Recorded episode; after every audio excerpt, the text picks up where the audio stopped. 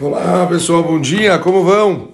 Tudo bem com vocês? A gente continua o nosso estudo diário, estudo do livro Ahavat Hesed, livro do Hafetz Haim, que fala sobre bondade. E a gente estava falando a respeito da preguiça, como a preguiça é uma dificuldade das pessoas, elas não conseguem se proporcionar o Hesed, porque é sempre muito difícil, estão tá sempre cansados, tem sempre outras coisas, as iniciativas elas acabam sendo difíceis.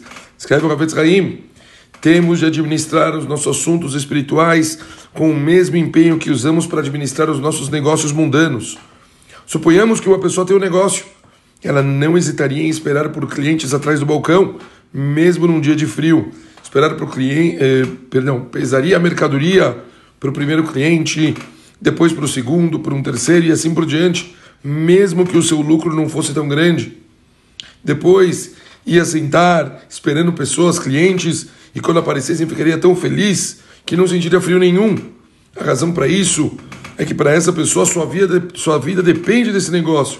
Se o faz, mesmo sabendo que sua passagem na terra é passageira, essa pessoa deveria depender igual esforço quando se trata de Torah e Mitzvot, perseguindo seu cumprimento e adquirindo conhecimento, como falam as Escrituras. Saibam que é nosso dever buscar Hashem com veemência.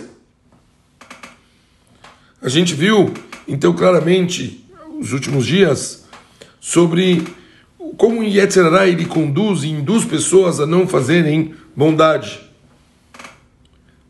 Na verdade, escreve o Ravetz Haim, existem ainda mais instâncias onde a preguiça humana sucumbe à má inclinação e negligência dessa mitzvah.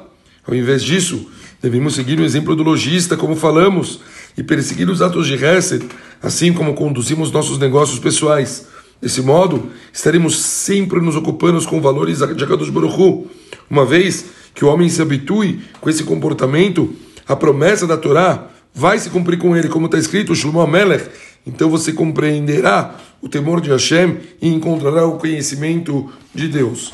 Pachuto, se a gente conseguisse conduzir as oportunidades de bondade como a gente faz com, com os nossos negócios, para que a gente tenha sucesso no nosso trabalho, com certeza a gente chegaria muito mais longe, com certeza a gente faria muito mais bondade no mundo. Temos que parar um pouquinho de pensar só em nós mesmos e começar a olhar para o lado e lembrar das coisas que a gente estudou e viu, como importante é a gente fazer o bem para as outras pessoas. Precisado Hashem, a gente continua amanhã, se Deus quiser também com uma voz um pouco melhor. Um beijo grande para todo mundo e ótimo dia. Valeu, pessoal.